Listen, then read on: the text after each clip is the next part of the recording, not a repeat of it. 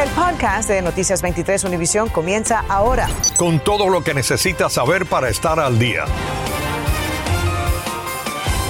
¿Qué tal? Muy buenas tardes. Les saludamos a Ambrosio Hernández. Y también Jenny Padura, Sandra Peebles tiene el día libre. Una madre del sur de la Florida está enfrentando cargos de asesinato por la muerte de sus dos hijos pequeños de 3 y 5 años de edad. Aparentemente ella misma llamó a la policía y lo que le dijo a los agentes los va a sorprender. Tatiana Irizar se nos une en vivo con esas escalofriantes declaraciones. Adelante, buenas tardes. Jenny Ambrosio, muy buenas tardes. La mujer está presa aquí en la cárcel de TK y bueno, justamente que le dijo a la policía lo veremos a continuación, un horrible crimen que conmociona al sur de la Florida. Los dos pequeños niños fueron encontrados atados de manos, pies y cuello. Este miércoles estuvo en la corte Odette Liz Jossand. Está acusada de dos cargos de asesinato en primer grado y sin derecho a fianza. Eso todavía está, es parte de la investigación. ¿Por qué? ¿Qué es lo que le llegó a esta mujer a matar a sus dos hijos? Eh, también cuando los oficiales encontraron a estos dos niños, encontraron de que estaban atados los dos y de que parece que habían sido estrangulados. En el informe del arresto se lee el escalofriante relato. Vengan por ellos, ya no los quiero, les dijo a los oficiales al llegar a su apartamento comportándose irracionalmente. Se refería a sus dos hijitos de 3 y 5 años, encontrados por la policía atados de piernas, manos y cuello. Más tarde fueron declarados muertos en la escena. Los oficiales, al hacer el contacto con ella, ellas les dicen en inglés, le dice, vengan y recógenlo, ya yo no los quiero eh, los oficiales entraron a la casa donde hallaron en uno de los cuartos dos niños que habían ah, fallecido. Eh, sabemos que el varón tenía tres años, la hembra tenía cinco años. Con lágrimas en sus ojos, el padre de los menores llegó hasta el edificio portando fotos de sus hijos fallecidos. Declinó ofrecer comentarios. El hecho ocurrió este martes alrededor de las 8 de la noche en el 131 del noreste con la 75 calle en el pequeño Haití. Se conoció que la mujer de 41 años llamó repetidamente al 911, pero nunca dijo por qué.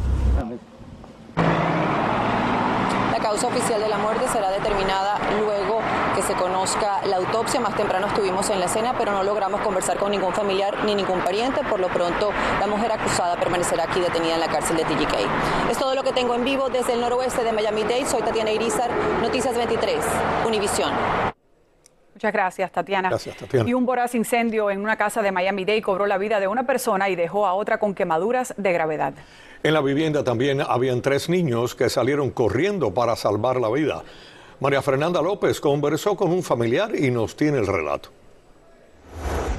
Está todo quemado, la cara y sus dos brazos y toda la cara la tiene negra, un poquito la espalda. Se refiere a su hijo Peter Benítez, que ahora está en el hospital con fuertes quemaduras tras batallar contra las llamas que estallaron en su casa, ubicada en la calle 81 del suroeste y la 94 Court, a eso de las 3 de la madrugada de este miércoles. Era mucho, demasiado ya la llama, no pude llegar ahí, él trató salvar a todo el mundo y por eso se quemó. Me levanté como a las 12 de la mañana eh, oyendo como chispas. Peter despertó por los ladridos de Daisy, su perra que dormía en el patio dentro de esta jaula. Inmediatamente corrió a sacar a sus tres hijos y a su novia de la casa. El dueño tenía como, eh, tú sabes, eh, heridas y quemadas porque él me estaba diciendo que él trataba, estaba tratando de, de salvar el perro de él. Pero no alcanzó a sacar al señor González de 74 años que rentaba hace cinco años este pequeño cuarto a solo metros de donde aparentemente empezó el fuego. Cogí el carro y salí corriendo para acá.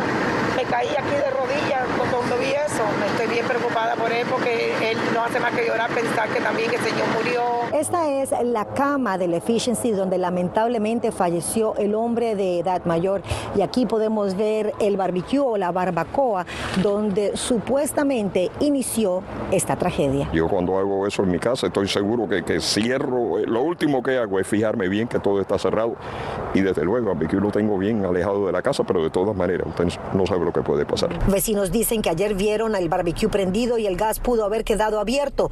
Trece unidades de bomberos fueron necesarias para apagar el incendio. Pues yo oí que era como un, barbecue, algo así que se, que se aprendió o que se quedó aprendido sobre la noche. Gastón dice que también sintió los ladridos de Daisy que salió corriendo y ahora está perdida seguramente con heridas y quemaduras. Él nos compartió este video en el que se ve a su padre con una manguera tratando de evitar que las llamas pasaran a su casa. Informó María Fernanda López, Noticias 23, Univisión. Los bomberos sofocaron otro incendio esta madrugada, este en una iglesia ubicada en el 1550 de la calle 26 del noreste en Wilton Manors en Broward. La iglesia llevaba 10 años cerrada y las autoridades confirmaron que sería demolida en los próximos meses. Según los bomberos, este ha sido el fuego más intenso que han tenido en esa ciudad en los últimos 20 años.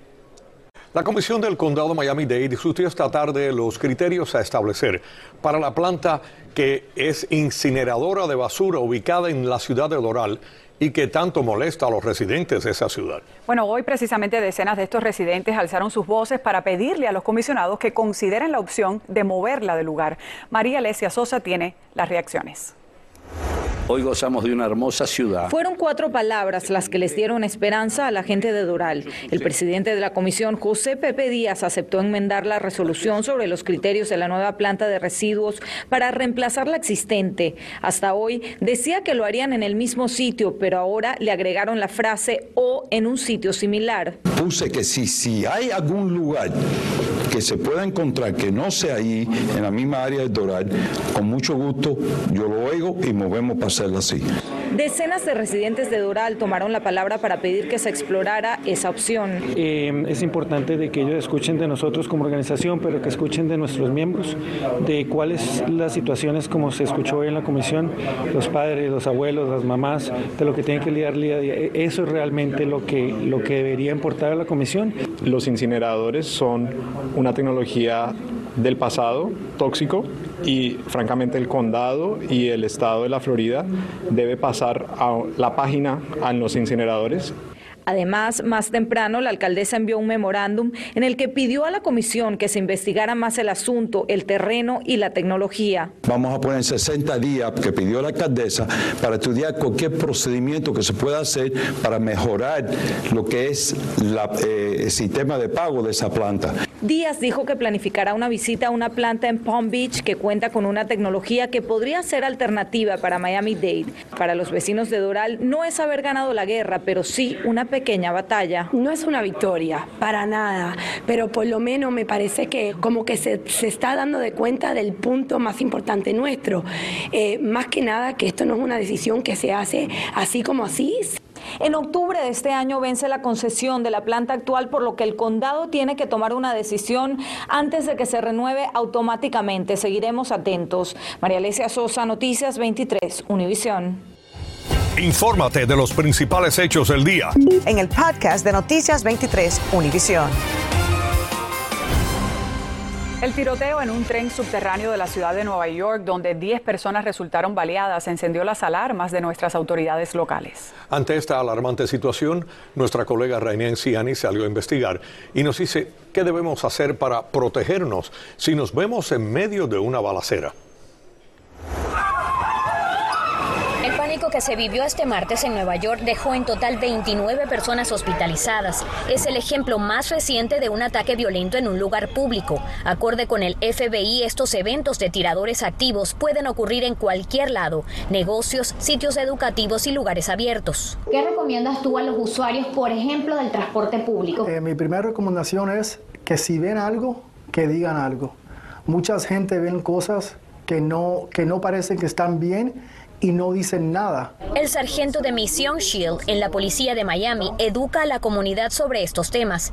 En cualquier lugar esté consciente y alerta a sus alrededores. Deje los audífonos o aparatos que lo aíslen en sitios públicos. Al entrar a cualquier instalación de transporte público, tome el hábito de mirar a su alrededor e identificar la salida más cercana en caso de que ocurra cualquier incidente. Si nota alguna persona con un comportamiento sospechoso o algún paquete o bolso desatendido, salga de inmediato inmediato en la próxima parada y repórtelo de inmediato a las autoridades. Al salir del tren, note que en las columnas hay unas cajas de comunicación. Por acá podrá pulsar el botón y reportar cualquier emergencia. Los tres pasos básicos, correr, esconderse y luchar. Lo primero es correr. Si no puede correr porque no tiene una avenida de escapar, es esconderse en un lugar que usted sepa que, no, que el tirador o la persona esa que está agrediendo no le puede alcanzar. Luchar es el último recurso si ve que no hay más opciones. Si no se faja, entonces puede perder su vida. Pedimos información a la policía de Miami-Dade. Nos explicaron que brindan vigilancia en los sistemas de Rail y Metro Mover y que administran el puesto de comando monitoreando las cámaras de vigilancia. Por ahora, de manera preventiva, refuerzan la vigilancia tras lo ocurrido en Nueva York. Como le digo, hay regular seguridad. Sí, pero sí está bien, no, no hay, bueno, no he tenido problema yo. Si usted usa el transporte público con frecuencia, tenga a mano estos números para reportar cualquier incidente. Raine Anciani, Noticias 23, Univisión. Gracias, Raine, por toda esa información. Los CDC anunciaron hoy que mantienen vigente la orden de usar mascarillas en el transporte público al menos por dos semanas más. Esto debido al aumento de la variante Omicron, especialmente la BA2, que ahora representa más del 85% de los casos en el país. La orden se mantendrá vigente mientras que los CDC evalúan el impacto del aumento de los casos graves, las hospitalizaciones y muertes. Bueno, ante el gran éxodo de cubanos entrando por la frontera, la Guardia Costera del Sur de la Florida se prepara. Y es que durante los meses de verano aumenta el número de balseros cubanos que se lanzan al estrecho de la Florida y este año pudiera ser peor. Mario Vallejo nos tiene el informe. El gobierno cubano dejó de aceptar deportaciones de ciudadanos cubanos que cometieron crímenes graves en Estados Unidos. La decisión de La Habana provoca que más de 40.000 cubanos con órdenes de deportación permanezcan hoy en territorio norteamericano. El éxodo masivo por la frontera por México tiene en alerta a los guardacostas del sur de la Florida, que han notado un aumento también en el número de balseros que está llegando por mar tanto del incremento y siempre hay una posibilidad de que siga incrementando, ¿no? Pero la Guardia Costera sigue trabajando con sus socios federales e internacionales para eh, parar eh, cualquier eh, incremento, ¿no? Lo hacen de forma coordinada. Eh, en ese momento han incrementado sus patrullas y su presencia. Hansel Pintos es vocero de los guardacostas en el sur del estado y hoy respondió a varias preguntas e inquietudes de nuestra audiencia. ¿Hay un oficial de inmigración que los entrevista a bordo de una escampavía antes de repatriarlos a Cuba? Si esas personas tienen... Eh, eh, expresan algún miedo, ellos tienen acceso a, a, una entrevista que normalmente es un proceso interagencial liderado por USCIS. Los guardacostas siguen alertando sobre los peligros de lanzarse al estrecho de la Florida. Sobre el tema, preguntamos. Para saber si esa persona está con la Guardia Costera, el proceso sería contactar a su representante local y, ese, su representante del, del gobierno local contactará a la Guardia Costera para confirmar cualquier información. Durante los próximos meses de verano, las condiciones del tiempo provocan que el número de balseros aumente de manera considerable. La Guardia Costera está muy bien preparada para afrontar cualquier tipo de incremento en inmigración, trabaja con sus socios federales e internacionales y, tiene recursos que puede movilizar. Eh, sigue también trabajando con el Departamento de Defensa. Mario Vallejo, Noticias 23, Univisión que yo padezco de azúcar.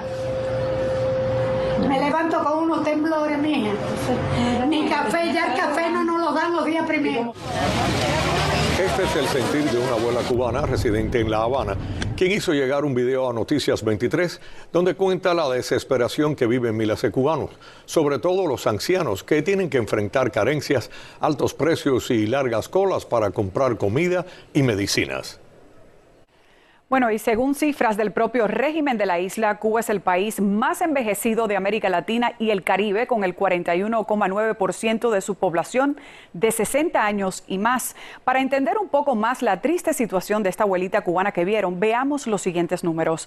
La pensión de un jubilado oscila entre 1.528 y 1.733 pesos cubanos, eso es entre 15 y 17 dólares al mes. Con esta cantidad se enfrentan a precios como estos, una libra de leche en polvo se vende por 500 pesos cubanos, 115 gramos de café molido a 350 y una libra de carne de cerdo a 220 pesos cubanos. Bienvenidos a la información deportiva.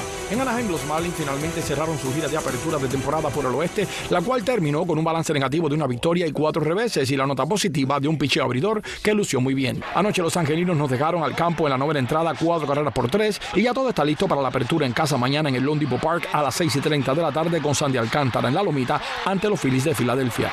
Este fue el momento en el que Albert Pujols conectó ayer su primer cuadrangular tras su regreso al Busch Stadium. Fue el número 680 del dominicano quien podría entrar al exclusivo club de los 700 honrones con el uniforme que debió haber usado toda su carrera, el de los Cardenales de San Luis. Con esta supersónica recta de 40 millas por hora de Gordon derribó a Travis Darnell ayer en Atlanta. El ex Marlin vino a lanzar en la octava cuando los nacionales perdían por paliza de 14 a 3 y como pueden ver el receptor de los Bravos hizo las delicias de los fans con una actuación que podría ganarle el premio al mejor actor de la temporada 2022. Los Nets aseguraron la séptima plaza de la conferencia del Este al derrotar anoche a los Cavaliers con marcador de 115 a 108 y se verán las caras en la primera ronda de los playoffs con los Celtics en el Boston Garden. Ernesto Clavelo, Deportes 23. Acabas de escuchar el podcast de Noticias 23 Univisión. Puedes descubrir lo mejor de los podcasts de Univisión en la aplicación de Euforia o en univision.com diagonal podcasts.